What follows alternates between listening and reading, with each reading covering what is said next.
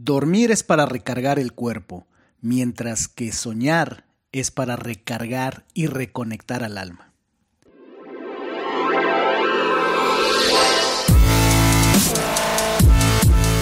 Bienvenidos, Injodibles. Hola, soy Víctor Vargas, coach de vida y alto desempeño, conferencista y empresario y en cada episodio te presentaré personas o mensajes injodibles para inspirarte a revelar y expandir los límites de tu mente, tu corazón y tu espíritu. Gracias por acompañarme a conectar y a elevar la vibración. ¡Comenzamos! Hola Injodible. Hoy te voy a hablar de uno de los aspectos que tienen un profundísimo impacto en el nivel y la calidad en la que vivimos nuestras vidas. Es el sueño, el dormir.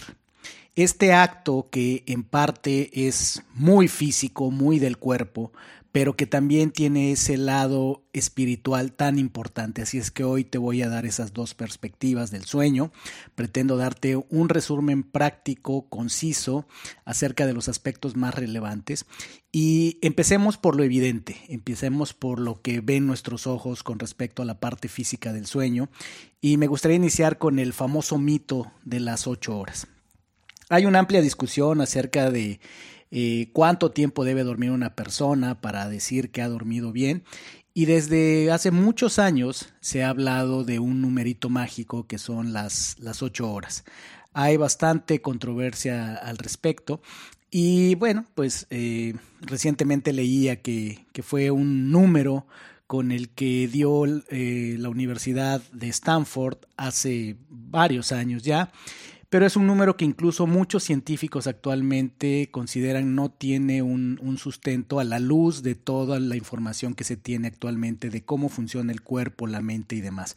Al final del día, una conclusión rápida que te diría acerca del el mito de las ocho horas de sueño es la mayoría de los científicos modernos que estudian el fenómeno del sueño coinciden en que dormir es un acto meramente individual, es decir, no hay una talla que le quede a todas las personas.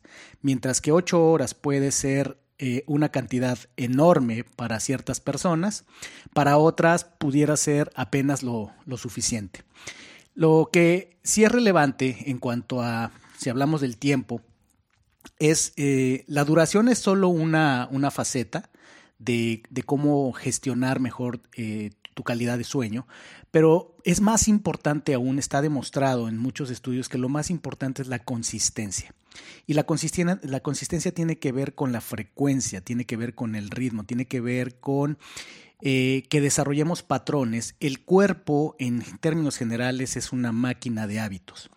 Y en la medida en la que educamos a nuestro cuerpo a dormir a determinadas horas, es decir, idealmente dormirnos a la misma hora y despertarnos a la misma hora, el cuerpo lo empieza a manejar de una manera mucho más eficiente porque cuando ya tiene ese hábito, conforme se acerca la hora de dormir, el cuerpo eh, naturalmente va entrando en el estado ideal para ir a dormir y no requiere despertador porque también si nos levantamos con consistencia a la misma hora, dormimos más o menos las mismas horas, el cuerpo también de una manera más natural y automática lo hace. Entonces hay mucho eh, sobre la investigación de, de, estos patrones y uno de los que más resalta es la consistencia. El otro es la calidad. Hay quien le llama la intensidad. La calidad del sueño tiene que ver con todas las condiciones alrededor de, de, quien duerme y dentro de la persona que duerme, ¿verdad? Para que se dé un sueño de calidad. ¿Qué, qué, tiene que ver esto? Bueno, eh, no es lo mismo dormir eh, a una temperatura muy elevada o muy baja que dormir a la temperatura idónea. Típicamente se habla de los entre los 18 y 22 grados eh, centígrados. El tema de alimento. ¿Qué tipo de alimento y qué cantidad de alimento y cuánto tiempo antes de dormir ingerimos alimentos? Eso tiene un impacto muy grande en la calidad del sueño. La cantidad de luz.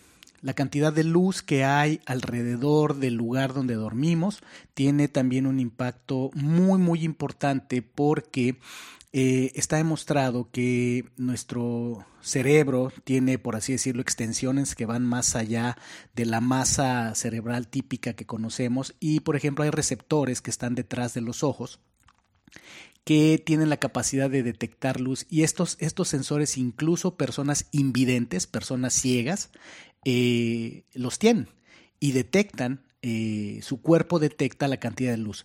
Hay estudios más profundos que hablan que esta capacidad, esta, sensibilidad a la, a la, luz está incluso en el tejido graso del ser humano. Por eso es que la luz, la luz del sol, es muy importante y por eso es también que los seres humanos estamos tan afectados por eh, toda la disrupción que nos causa la luz artificial y en tiempos recientes pues, pues la luz de las pantallas, ¿verdad? Esta luz azul de las pantallas realmente es disruptivo para el cuerpo porque el cuerpo está diseñado para guiarse en función de, en función de los patrones de luz y eh, va más allá, como decía, de, de lo que ven nuestros ojos.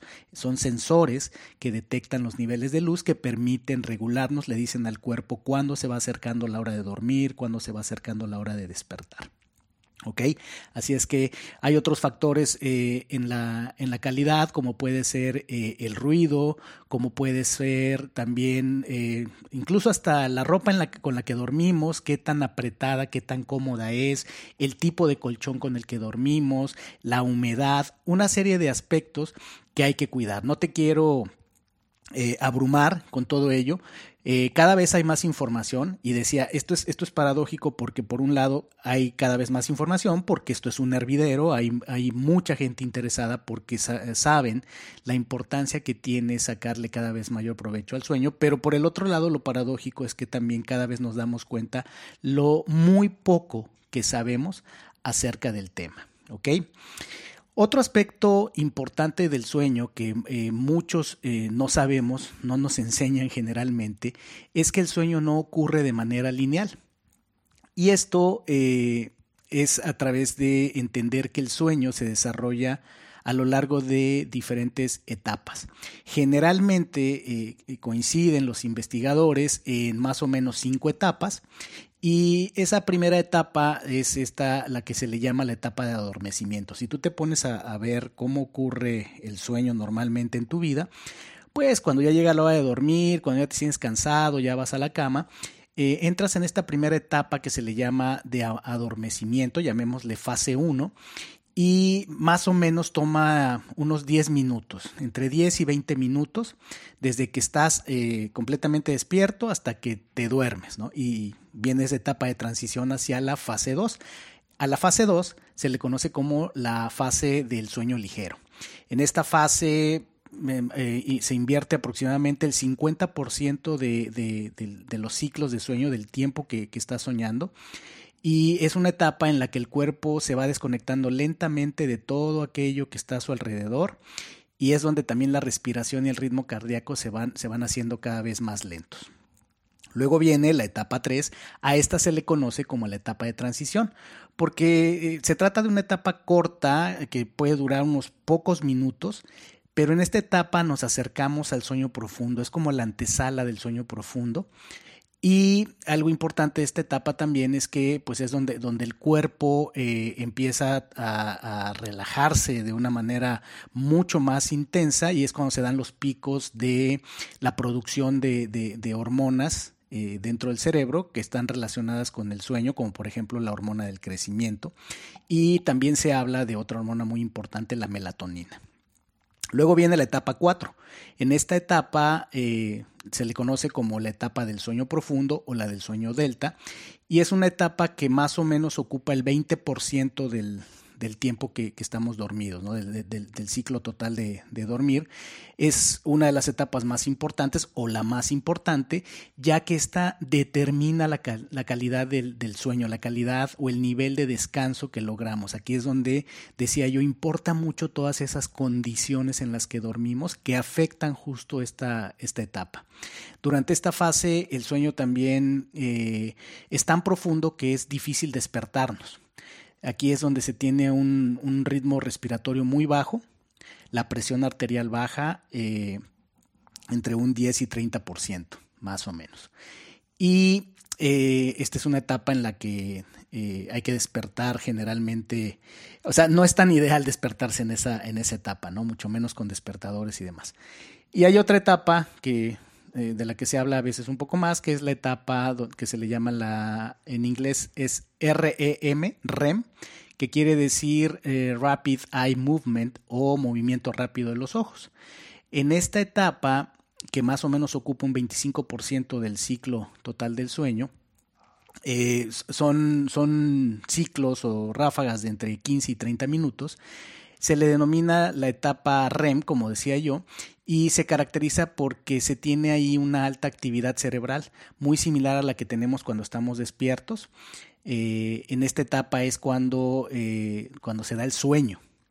Eh, es cuando hay una actividad cerebral muy importante, es cuando muchas cosas están pasando en el cuerpo y en la mente de la, de la persona o, el, o, a nivel espiritual en las personas.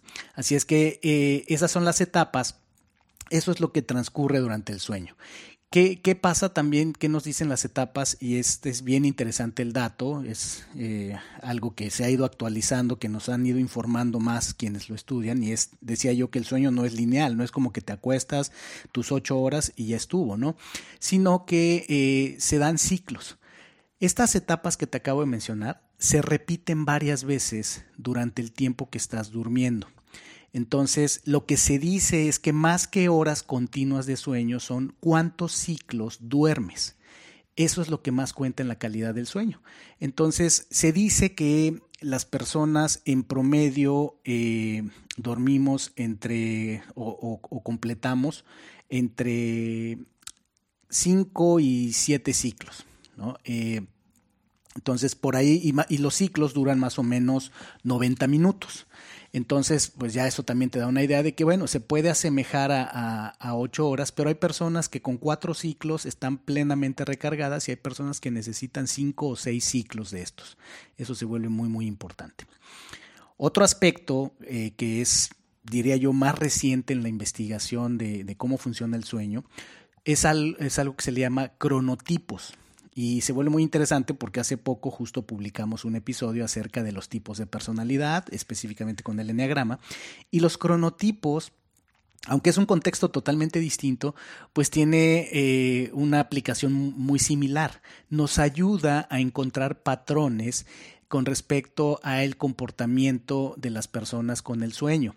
Es decir, no todos tenemos la misma, el mismo enfoque, la misma manera de, de, relacionarnos con el sueño.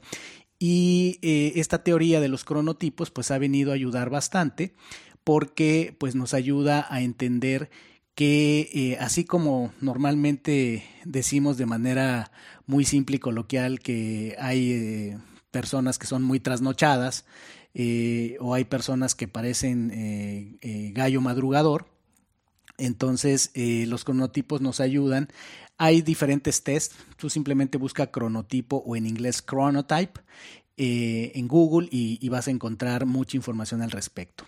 Hay una clasificación de los cronotipos que se ha vuelto muy popular y que tiene que ver con los animales. ¿no? le ponen, son cuatro cronotipos y cada uno está identificado por el animal dentro de la naturaleza que más representa los patrones de sueño del cronotipo. Así es que eh, te voy a hablar de estos cuatro y empezaré por el oso. El cronotipo del oso es, eh, son personas que más o menos en promedio se duermen a las, 11, a las 11 de la noche, que se despiertan por ahí de las 7 de la mañana y que su periodo de mayor concentración, cuando más eh, efectivos son, es entre las 10 de la mañana y las 2 de la tarde. Este tipo de personas o el cronotipo del oso se dice que más o menos el 50%, el 55% de la población corresponde eh, o se comporta de acuerdo a este cronotipo con respecto al sueño. Otro cronotipo, el segundo, sería el del lobo. Este cronotipo corresponde a personas que en promedio más o menos se, van a dormir a las, a las 12 de la noche, a la medianoche, se despiertan más o menos a las 7.30 de la mañana y su eh, periodo de mayor concentración, de mayor efectividad está entre las 5 de la tarde y la medianoche. Se dice que más o menos el 15% de la población cae en este cronotipo. El tercer cronotipo es el cronotipo del león. Este cronotipo corresponde a personas que más o menos en promedio eh, se van a dormir a las 10 de la noche, se despiertan a las 6 de la mañana y su hora de mayor atención o mayor efectividad está entre las 8 de la mañana y las 12 del mediodía. Se dice que aproximadamente el 15% de la población eh, se comporta con el cronotipo del león. Por último, el cuarto cronotipo es el cronotipo llamado del delfín. Este corresponde a personas que más o menos se van a dormir en promedio a las 11.30 de la noche, que se despiertan en promedio a las 6.30 de la mañana y que su periodo de mayor atención o efectividad está entre las 3 de la tarde y las 9 de la noche.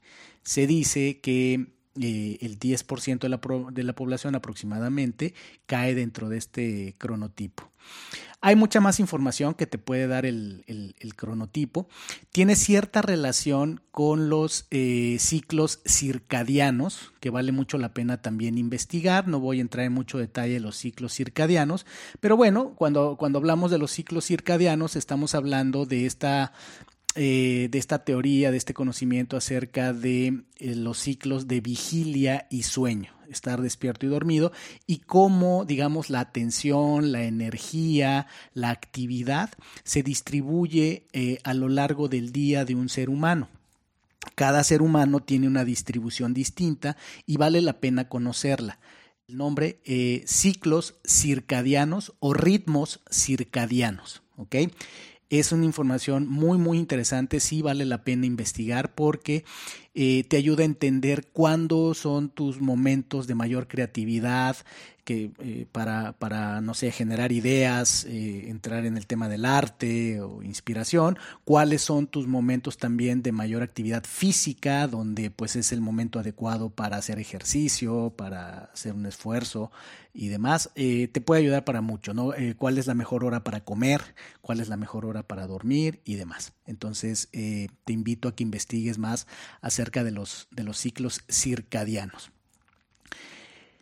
Con toda la información que hay, aún así, eh, es muy interesante darnos cuenta, y muchos investigadores lo dicen, que aún con que se puede decir que aún sabemos poco del sueño, se ha avanzado mucho y se tiene mucha información y se tienen muchas herramientas. Por ejemplo, eh, yo utilizo desde hace muchos años una aplicación eh, en, mi, en mi iPhone que se llama Sleep Cycle, que también está en Android.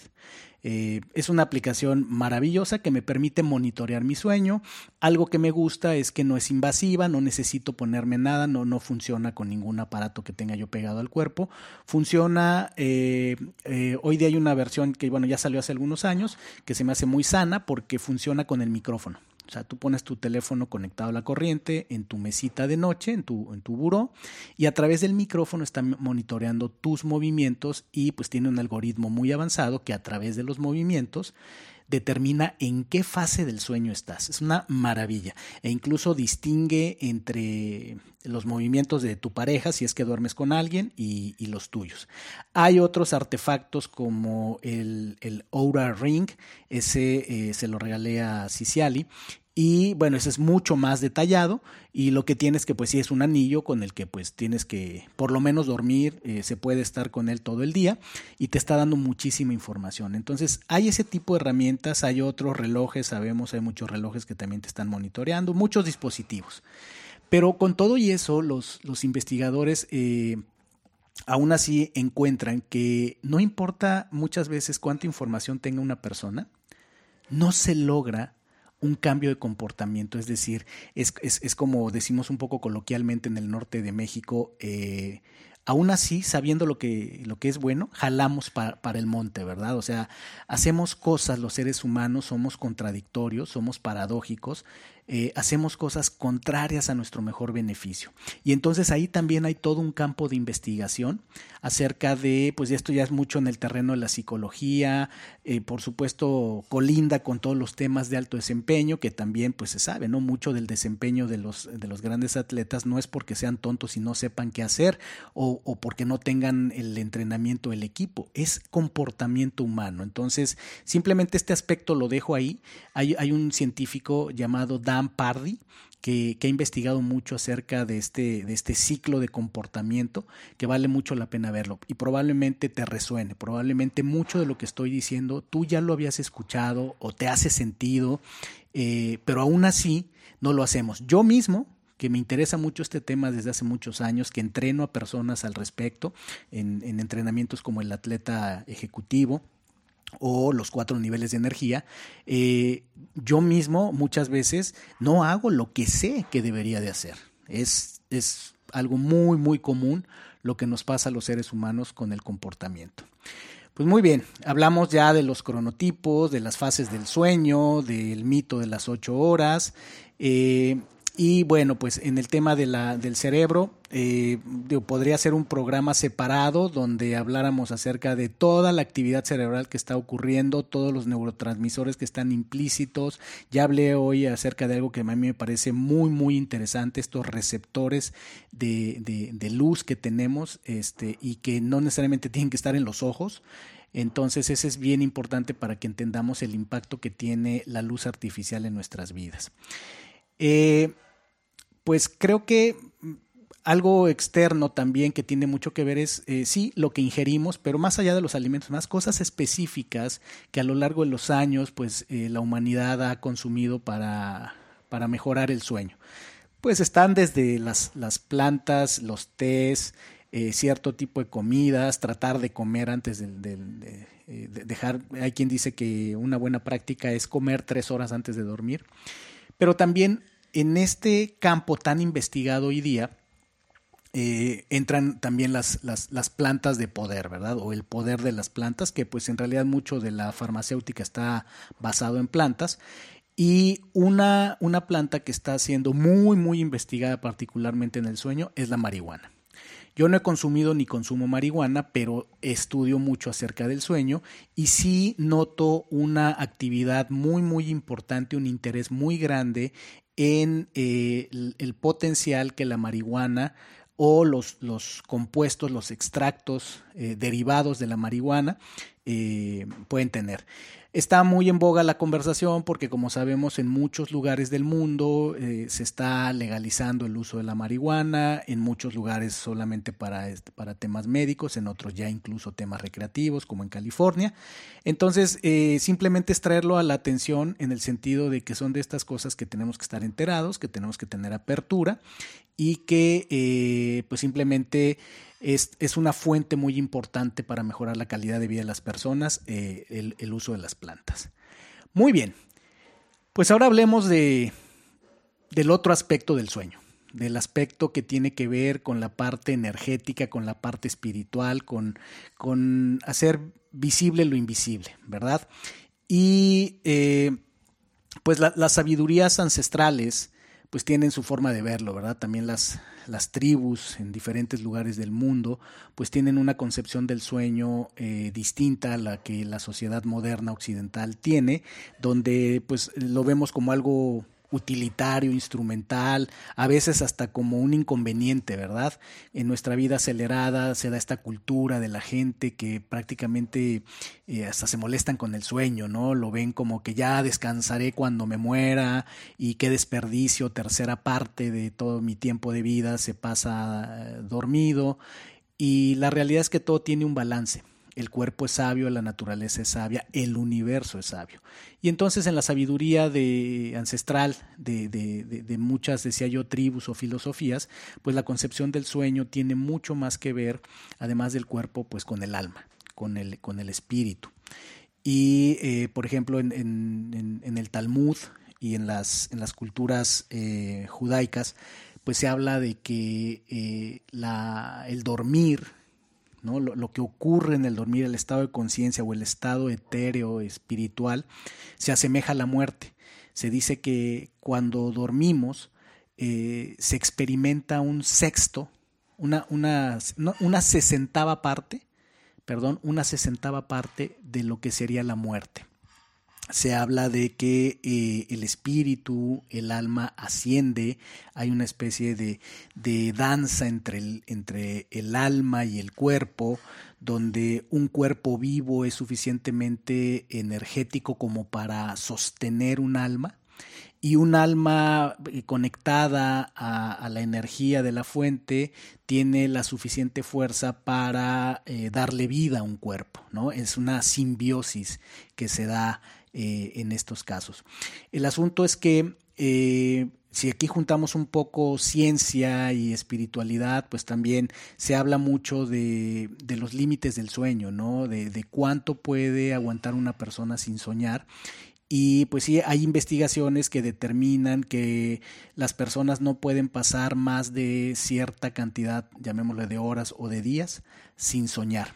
Eh, o sea, si, a las personas se les... Y, es, y esa era una forma de tortura, de hecho, en, en ciertos lugares, una forma de torturar a los prisioneros, a los esclavos, a los enemigos, era justamente impedir que durmieran. Y miren que eso que era una, una tortura en tiempos barbáricos, pues es algo que hoy día nuestra sociedad y nuestro acelere, pues de alguna manera a veces provoca.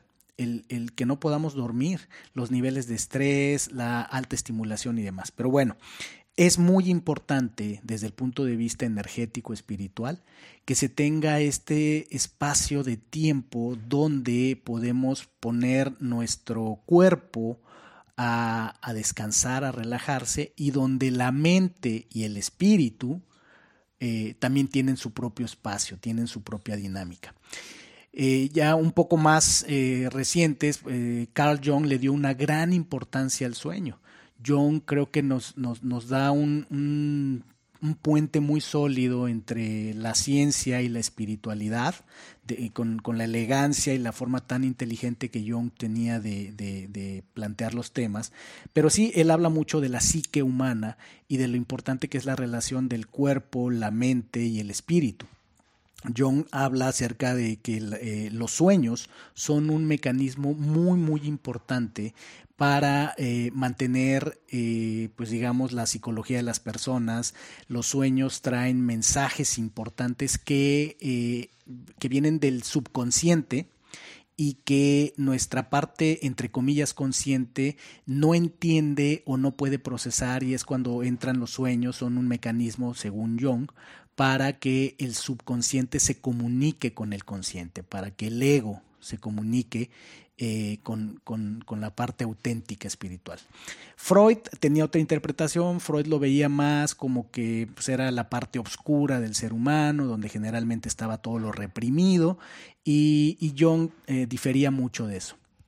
Entonces, eh, Hoy día también se habla mucho acerca, digo, esto no es del todo nuevo, pero se habla mucho también acerca de la relación que tiene, por supuesto, el sueño con la glándula pineal, con la segregación de melatonina, eh, con eh, estados de conciencia y con el tema, pues, de, si lo abrimos a la discusión de qué es la realidad, ¿no? de cuál es la realidad verdadera, la de cuando estamos despiertos o cuando estamos dormidos, el conectar con la fuente, cualquiera que sea tu creencia, con la fuente de poder, o si tu creencia es que no hay nada más que lo que está en el cuerpo, pues eso también sería válido. Yo creo que sí, eh, la espiritualidad es sumamente importante, que sí, como dije al principio, eh, es importante recargar el cuerpo, porque necesitamos un cuerpo físico para manifestar, para que tenga un alojamiento nuestro espíritu, nuestra alma, pero sí nuestra alma finalmente es eh, una energía sumamente importante que eh, estos procesos del sueño permiten que pueda conectarse eh, que pueda conectarse incluso la, experiencia que cuentan las eh, tribus en diferentes lugares, eh, sobre todo las amazónicas o, toda esta parte de, los, de lo que ahora es los Estados Unidos, como el sueño está como parte de la cultura de comunicación donde estos pueblos utilizan el sueño y otros estados de conciencia para obtener respuestas, para incluso, dicen ellos, para comunicarse entre tribus. Entonces, hay aspectos sumamente importantes que hacer con el sueño. Cómo interpretar los sueños ha sido también un tema de mucho interés eh, por milenios en el, en el, ser humano, yo creo que desde que el ser humano está en la faz de la Tierra, qué interpretación darle al sueño. Ese definitivamente pienso eh, que es un, terreno que hay que pisar con, con mucho cuidado. Eh, no, no, siento que no hay, no hay una verdad como en, como en casi todo, ¿verdad? Pero sí, la interpretación de los sueños es un tema que inquieta mucho al ser humano eh, yo creo que cualquiera de nosotros, simplemente imágenes que podemos ver en los sueños, te despiertas y te puede inquietar, ¿verdad? Puede ser disruptivo determinados sueños que tenemos. Así como muchas veces eh, podemos resolver incluso problemas en el sueño. Yo recuerdo hace muchos años cuando, cuando estaba en el mundo de las computadoras desarrollando software que eh, pues programaba, hacía algoritmos y, y, a veces estaba tan metido en algún problema que me tomaba días resolver cómo programarlo y más de una vez me pasó que evidentemente yo me dormía pensando en eso, me despertaba pensando en eso. Más de una vez me pasó que la combinación de instrucciones a la computadora que necesitaba la obtuve en el sueño. O al menos esa fue la sensación al despertar, de decir, ya lo tengo e ir corriendo a anotarlo antes de que se me olvidara. Entonces, bueno, hay mucho que podemos decir de cómo el sueño está conectado con la intuición, de cómo, cómo el sueño está conectado con nuestros propósitos y, y cómo puede ser un puente entre lo físico y lo espiritual, lo energético. Eh, vamos a, dejarlo aquí. Eh, definitivamente eh, te recomiendo seguir investigando sobre el tema. Un, buen lugar a donde te podría decir que, fueras a investigar, porque a mí me ha inspirado mucho, es el libro La Revolución del Sueño de Ariana Huffington. Ella es una mujer muy exitosa en los Estados Unidos, dada pues todo su arduo trabajo, su inteligencia, su talento, pero sobre todo su tesón y eh, ella cuenta toda la problemática que tuvo, eh, entre otras eh, cosas que ella tuvo que superar en su vida, con el sueño. Tan es así que pues la llevó a escribir un libro y en ese libro hay una parte que ella le llama el manifiesto de la revolución del dormir y pone ella ahí 12 puntos que te voy a leer ahora, pero que me parecen sumamente poderosos y espero esto te dé interés de, leer el libro completo. Y dice así, número uno, el sueño es una necesidad humana fundamental y no negociable. Número dos, dormir nos permite ver el mundo con ojos nuevos y un espíritu revitalizado. Número tres, podemos ser lo que comemos, pero también somos como dormimos. Número cuatro, el agotamiento es un signo de caos, no una insignia de honor. Número 5. Un buen día comienza la noche anterior. Número 6. Nos trataremos tan bien como tratamos a nuestros teléfonos inteligentes, asegurándonos de dormir hasta que estemos completamente recargados. Número 7. Un dormitorio debe ser un oasis, un escape hermoso y relajante de las exigencias del día. Número 8. Cuando nos vayamos a la cama, sacaremos nuestros teléfonos inteligentes del dormitorio. Número 9. No conduciremos si estamos soñolientos. Número 10. Elegiremos ropa de cama que no debe confundirse con la ropa de gimnasio. Pijamas, camisones e incluso camisetas especiales envían una señal para dormir a nuestros cuerpos. Es hora de apagarse, es lo que le dicen. Número 11. Elegiremos dormir sobre estar ocupados. Y número 12, cuando pasemos por la puerta de nuestra recámara, dejaremos atrás el día con todos sus problemas y asuntos pendientes. Ese es el manifiesto de la revolución del dormir de Ariana Huffington, que es verdaderamente inspirador y nos da un buen llamado de atención y una buena guía de la importancia que debemos darle al sueño. Así es que espero que esto te haya sido útil. Eh, visitaré este tema más adelante porque hay mucho más que decir, pero creo que por ahora te he compartido eh, y me quedo muy satisfecho de todos los puntos que, toqué porque estoy seguro que te serán de mucha utilidad. Así es que no olvides eh, visitar las redes sociales, donde te tenemos mucho contenido, donde seguramente encontrarás muchas eh, publicaciones eh, con información resumida acerca de esto y de otros temas. Ve a Instagram y búscanos como Ser Injodible, igualmente que en Facebook está, estamos como Ser Injodible, en nuestro sitio web injodible.mx y no te pierdas nuestro canal de YouTube donde estamos generando una serie de cápsulas, una serie de extractos de los episodios con las entrevistas injodibles, los episodios solos que no te puedes perder. Y sin duda, pues eh, te espero como siempre en las plataformas de podcast, en aquella que sea de tu preferencia. Muchísimas gracias y te espero en el siguiente episodio. Gracias por haberme acompañado en un episodio más para moldear y forjar tu mentalidad injodible. Tenemos una cita con tu grandeza en el próximo episodio. Hasta entonces.